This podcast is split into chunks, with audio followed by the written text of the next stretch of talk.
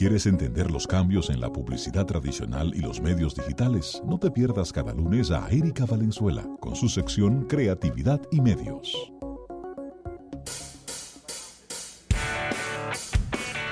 Bueno, y aquí estamos eh, de regreso ya con Erika Valenzuela en el inicio de su sección Creatividad y Medios. Erika, y ayer me escribía uno de nuestros oyentes a través de, nuestro grupo de, oyentes, a través de mensajerías instantáneas, y me decía que si que mañana Erika tiene que hablar de Game of Thrones. Ah, tú sabes que eso viene. Y yo no sé de qué a qué se refería porque lamentablemente yo no, soy fan de la serie. No, no, es hablar del capítulo de ayer para que no nos maten. No, no, no, para nada son para nada son spoilers de los capítulos, pero me imagino que se refería, ¿no? a al impacto en la televisión, quizá las, no sé si ha habido algún tipo de activaciones o de product placement, aunque es difícil hacer no es product difícil, placement imagínate, en, una, serie, que un vehículo eléctrico Game of Thrones, son cosas que no van a pasar, o un reloj, o una bebida o algo, no es muy difícil, pero pero sí yo sé que en algún momento del día de hoy tocaremos ese. Sí, sí, sí, un poquito más adelante. Vamos a empezar con la publicidad local, pero claro, ese es el tema de conversación de hoy, sobre todo que tenemos que hablar de los ratings y lo que significa eso para eh, lo que es el resto de las plataformas de streaming y demás. Claro que sí. Bueno, señores, y vamos a hablar un poquito de lo que ha pasado en publicidad local con respecto a la Semana Santa. Eh, aumentó un poco lo que era la cantidad de mensajes, pero todos muy relacionados con la precaución, eh, sobre todo los supermercados para que te vayas a abastecer de lo que te vas a llevar para eh, vacacionar y ese tipo de cosas, como mucho más eh, de lo que ya conocemos, es decir, nada que impacte. Eh, instituciones públicas que no necesariamente tengan que ver directamente con el tránsito y demás, como la Procuraduría General de la República, que estuvo enviando mensajes de, de precaución y demás. Pero sí hay otras marcas que no necesariamente por montarse en la versión de Semana Santa están haciendo promociones. Y son marcas que justamente se consumen en este momento, como es el caso de Pringles. y uh, me llamó mucho la atención una promoción que, bueno, aunque se está ejecutando aquí en República Dominicana, es para Latinoamérica completa, eh, donde tú al adquirir uno de sus productos, eh, viene un código dentro del empaque de, de Pringles que te va a permitir adquirir música gratuita en Deezer. Me llamó la atención por cómo están utilizando plataformas eh, digitales, que ya está por donde se está consumiendo contenido, como parte de, de, los premios que hay en los concursos. En, este caso, para los que nos conocen Deezer, Deezer es una plataforma similar a Spotify, diríamos, para tu consumir música y entonces eh, tienes que pagar por el, por el uso de la misma, es decir, para, para escuchar eh, canciones ilimitadas y demás. Entonces, en este caso, eh, cada vez que vas a participar con unos códigos y puedes resultar ganador de música gratuita, dándole valor al contenido, a lo que la gente realmente está consumiendo en plataformas digitales. Eh, ya hemos visto en otros países cómo han hecho eh, promociones similares, inclusive con plataformas de streaming, dándote como premio suscripciones temporales a Netflix, a Amazon Prime Video, etcétera. Y en este caso me llamó mucho la atención porque, sobre todo, porque eh, según he visto los últimos números, la plataforma que más se utiliza aquí de música es Spotify. Spotify. Entonces, eh, luego por eso fue que investigué un poco más a profundidad y me di cuenta que es una promo eh, regional en Latinoamérica, porque hay otros países de Latinoamérica donde la principal es Deezer. Oye, es interesante. sí, y eso te iba a decir, de repente la alianza entre, entre una plataforma de streaming de música en donde hay que pagar claro. con una marca de consumo masivo tan grande como Pringles. Como Pringles, exacto. Es, es una alianza interesante porque obviamente Pringles todo el mundo la conoce y es una manera, es una plataforma para dar a conocer, independientemente de que sea famosa o no, eh, para dar a conocerla en otros países donde no es tan conocida y donde te da, vamos a decir, ese pie de amigo de mire este código aquí, donde tú puedes descargar música y de repente ahí la gente encontrará algo interesante y que se quedará enganchado con esa plataforma. Yo la conocí hace alrededor de tres años porque estuve de viaje a, Panamá y muchas personas la utilizan allá, mucho más que Spotify. Eh, pero en el momento, yo entré a ambas plataformas y de verdad dicen no me llamó mucho la atención. Pero te estoy hablando de hace tres años, a lo mejor hay que darle el beneficio de la duda. Claro, Ahora de la cantidad de música que hay disponible y por algo también debe ser que es tan popular en, en el resto de los países de Latinoamérica y ver y ver qué tal funciona y demás. Bueno, señores, otra también de, de las campañas que me llamó mucho la atención en, en este momento que está pasando por... eh, He, he visto algunas piezas, pero la que tengo aquí, eh, eh, le voy a comentar sobre una que tengo en el presente, es la, esta nueva campaña del Diario Libre, que lo que da la sensación de estarse separando de otros, viendo, eh, pre- reflejando la diferenciación entre otros periódicos y otros medios informativos, que no necesariamente son los periódicos, sino personas que hacen eh, coberturas eh, regulares y demás, eh, comunicadores y ese tipo de cosas. Porque toda la campaña se basa en esta frase de no es lo mismo. Y entonces luego te explica la historia. En este caso, tenemos esta pieza que salió hoy justamente en el mismo periódico de ellos y están también haciendo, presentando algunas piezas en digital, donde dice, no es lo mismo una cobertura en vivo a que un vivo haga una cobertura. Entonces, así van presentando una serie de piezas, hablando también de la profundización de la investigación en los artículos que salen dentro del periódico, tratando de eh, dejar claro cuál es la diferencia. Es una campaña que salió hace poco. eh, lo que hable, habla es de que cuando se une el compromiso de un periodismo de calidad y la, la convicción de objetividad íntegra, tienes un periódico de verdad. Y ese es como el gran, el gran mensaje que quiere dejar. Es una campaña que no tiene eh, nada gráfico que sea espectacular, es, es muy directo.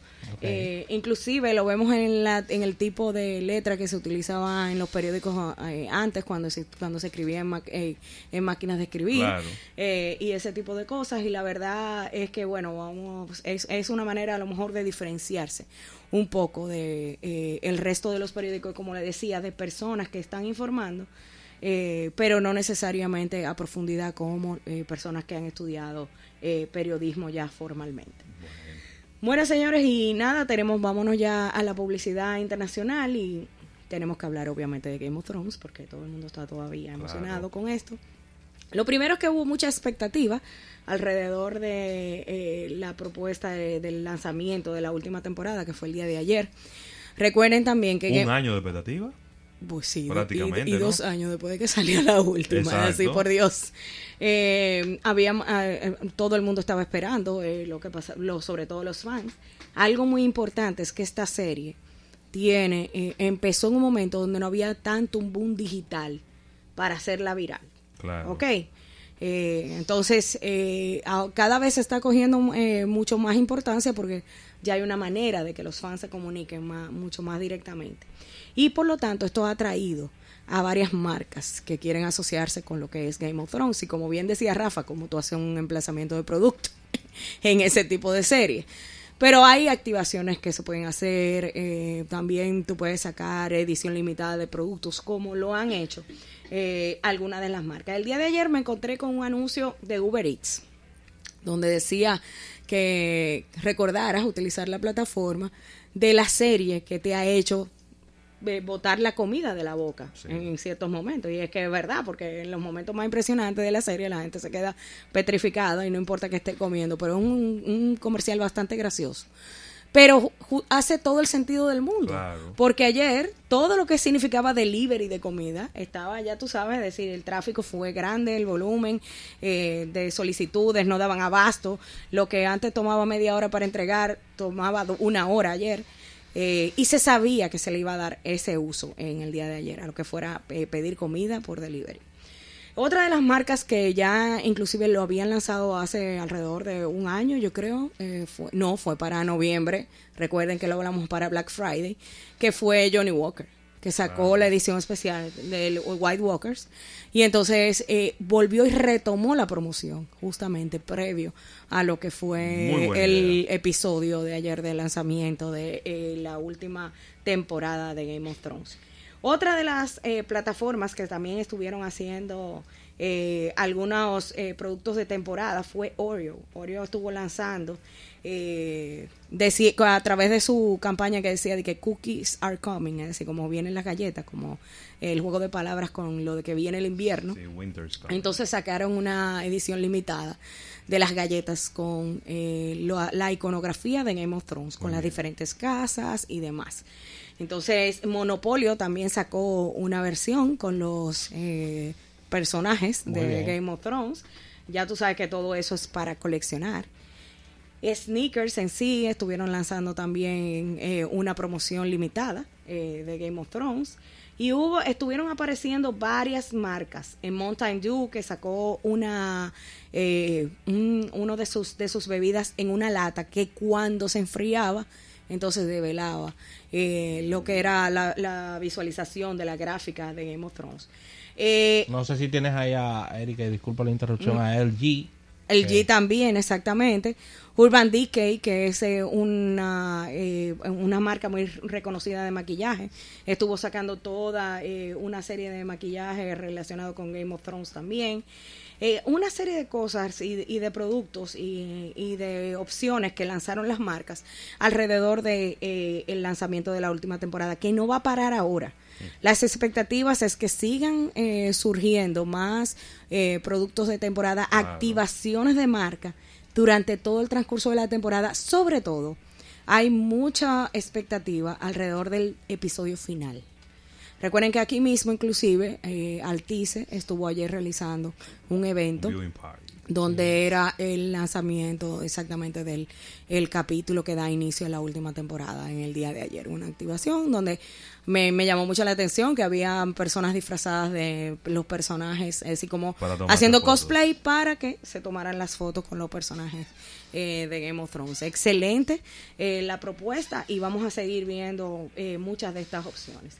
Otra marca que se está relacionando también con eh, algo de entretenimiento, y en este caso es la próxima película, película de Star Wars, que señores, para anunciar una activación desde ahora para una película que viene en Navidad, es decir, es que tú quieres de verdad que te relacionen con eso, y es que Coca-Cola eh, está lanzando unos envases en la forma de BB-8 este robocito que es el, de la última eh, de los últimos tres capítulos incluyendo este que viene próximo de Star Wars que ha aparecido eh, que tiene como una forma redondeada. Los envases de Coca-Cola eh, ya salieron como edición limitada para lo que es el lanzamiento del próximo de la próxima película de Star Wars que va a salir a final de año.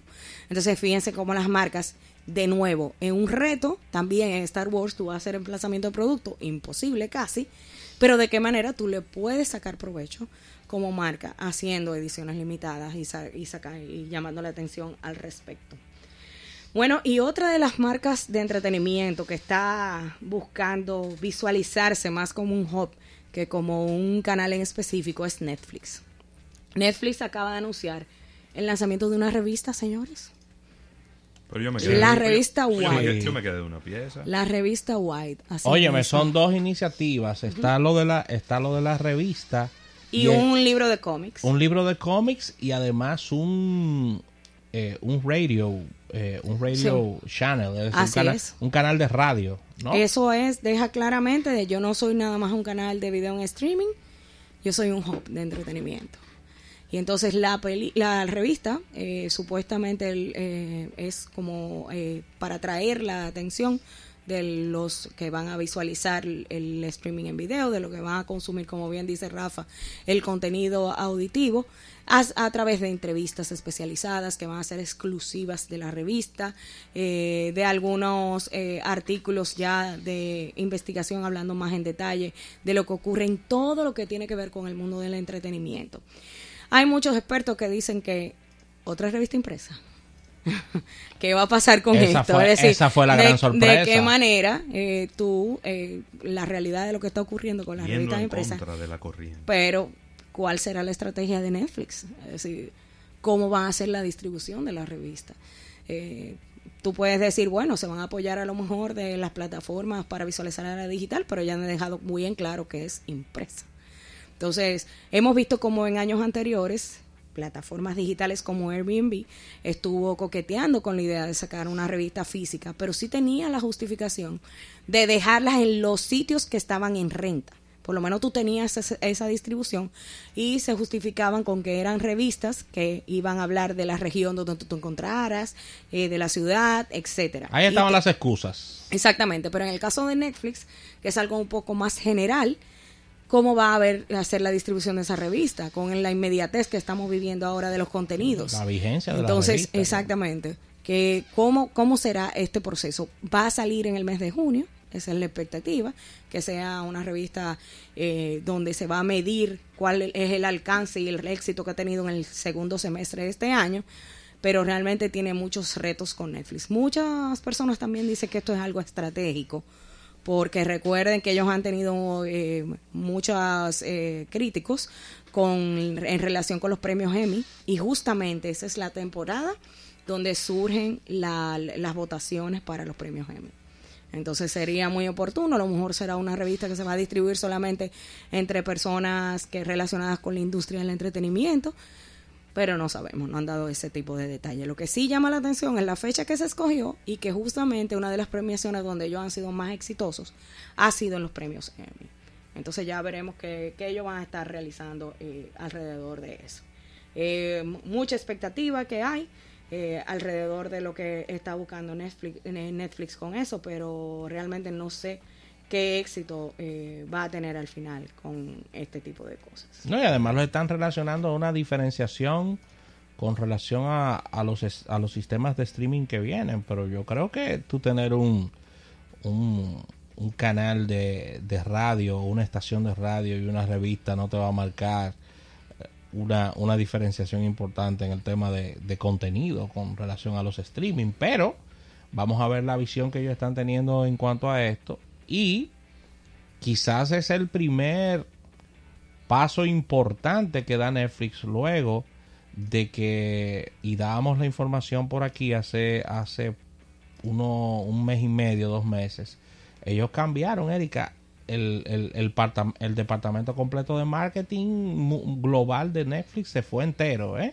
Y ellos tienen un nuevo equipo ahí trabajando y parece que ese, ese proyecto lo está sacando a la luz este, este nuevo departamento de mercadeo que ellos tienen. Vamos a ver, yo creo que para mí estos pasos que ellos están dando están abriendo también canales para que haya disponibilidad inclusive de colocar anuncios en estas plataformas, porque la revista se va a poder vender espacios si ellos quieren abrir abrirlo a los anunciantes en específico lo que comentabas también de la plataforma de audio y entonces buscar la manera de cómo eh, colocarlo en la plataforma. Yo creo que ellos ya tienen que buscar la manera de monetizar aparte de la suscripción, porque eso es lo que le da sostenibilidad a ese tipo de plataformas. Bueno, señores, y alguien que está poniendo en apuros a lo que es la industria de la publicidad es el CEO de Procter Gamble que acaba de dar declaraciones exigiendo que haya una estandarización en medir sobre todo todo lo que es contenido en video, llámese televisión, digital y demás. Uh. Porque ellos quieren eficientizar la manera en que miden sus inversiones. Entonces, eso es un reto bien fuerte para lo que es la industria de la publicidad, el tú llegar a estandarizar esas mediciones, cuando las mismas empresas que las realizan están muchas veces midiendo una cosa una y otra cosa la otra. Entonces, ¿Por qué? Se ven en, en, queda en duda, por ejemplo, que tú tengas eh, un programa como el Super Bowl y te diga, tuvo tanto de rating en televisión, pero en streaming tal cosa.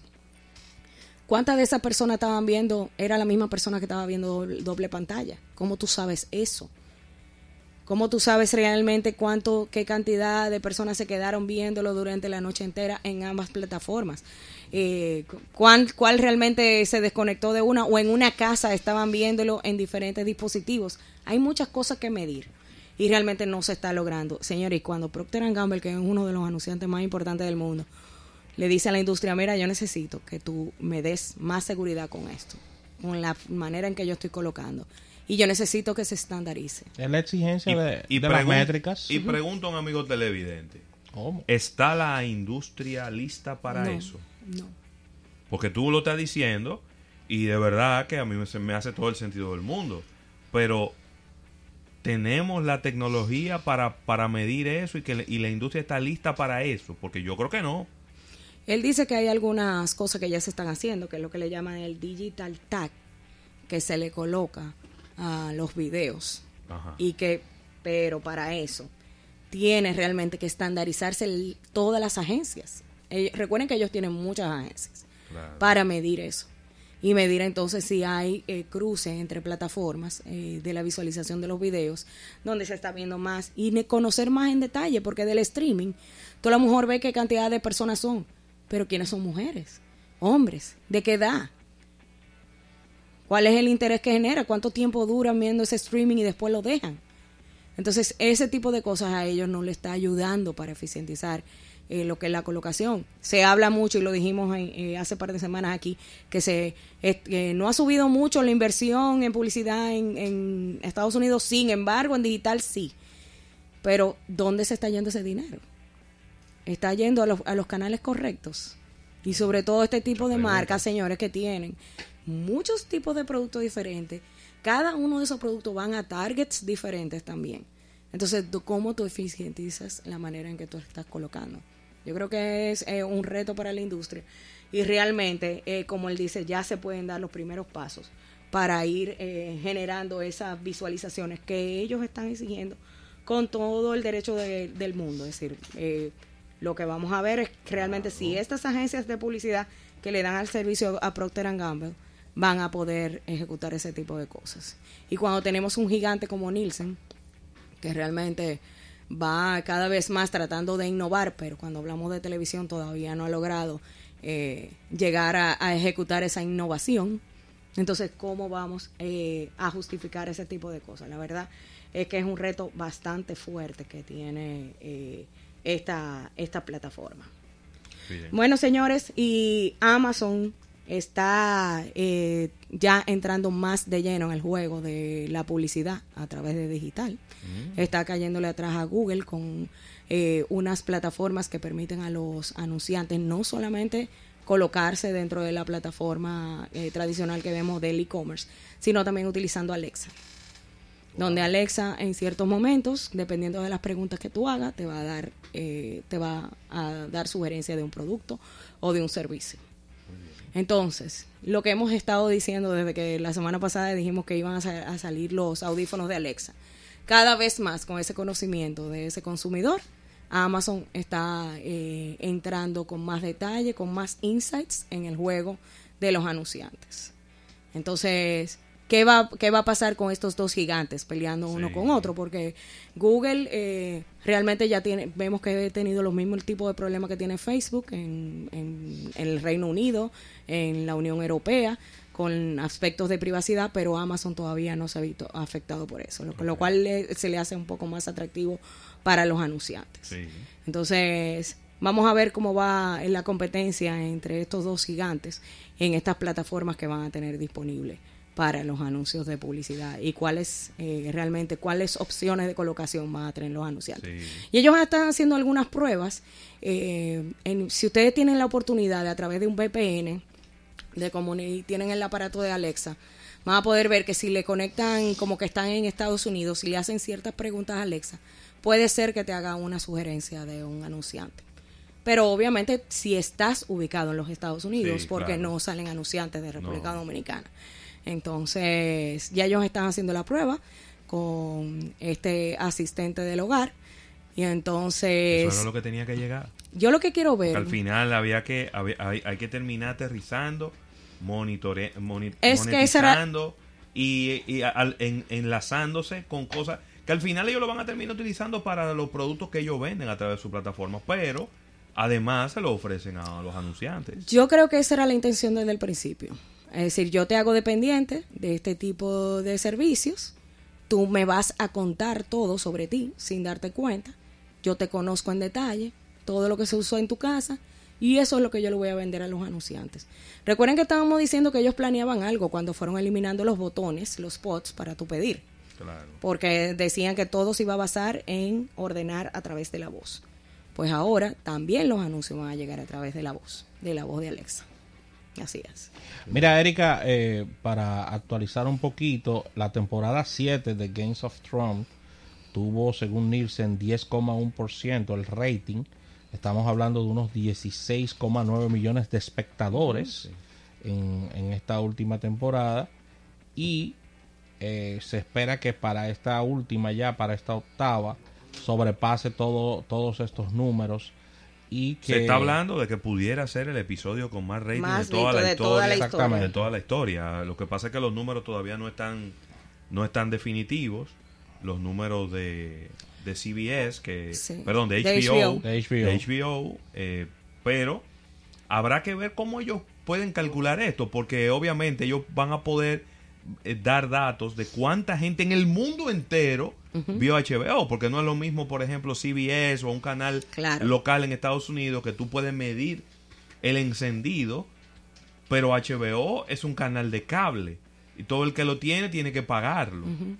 Por lo menos a- a- en- dentro de Estados Unidos y fuera de Estados Unidos es un canal premium, tú tienes que pagarlo. Entonces ahí tú puedes calcular cuánto Y también por streaming. Y porque por- recuerden que se está viendo a través de HBO Go y HBO Now. Sí. Entonces, yo creo que es uno de los números más rápidos de, eh, de- de presentar. En la expectativa ayer estaba entre 11 y 13 millones para solamente la visa. La expectativa. Y como bien dice Rafa, te- todavía no ha salido, pero sí se está hablando de que, eh, como ustedes explicaban chicos, de que puede ser el episodio más visto de la historia. Sí, y Sí, ayer había toque de queda. eh, y señores, estamos hablando de que hay gente que, había- que hizo fiestas en bares, restaurantes en Estados Unidos y demás, para ver lo que eso se contabiliza como una sola visualización, entre comillas, ¿tú entiendes? Porque cuántas personas estaban ahí viéndolo al mismo tiempo. Gracias, Erika Valenzuela, por todas estas informaciones. Lamentablemente no hay tiempo para más. Así que Estaremos pendientes de las ejecuciones en Semana Santa y activaciones. Por supuesto, agradecer a la Asociación Nacional de Ahorros y Préstamos y a Vinos Carlos Rossi por el auspicio de nuestro espacio. Mañana nos unimos, mañana martes, a la una en otro almuerzo de negocios. Bye bye. La 885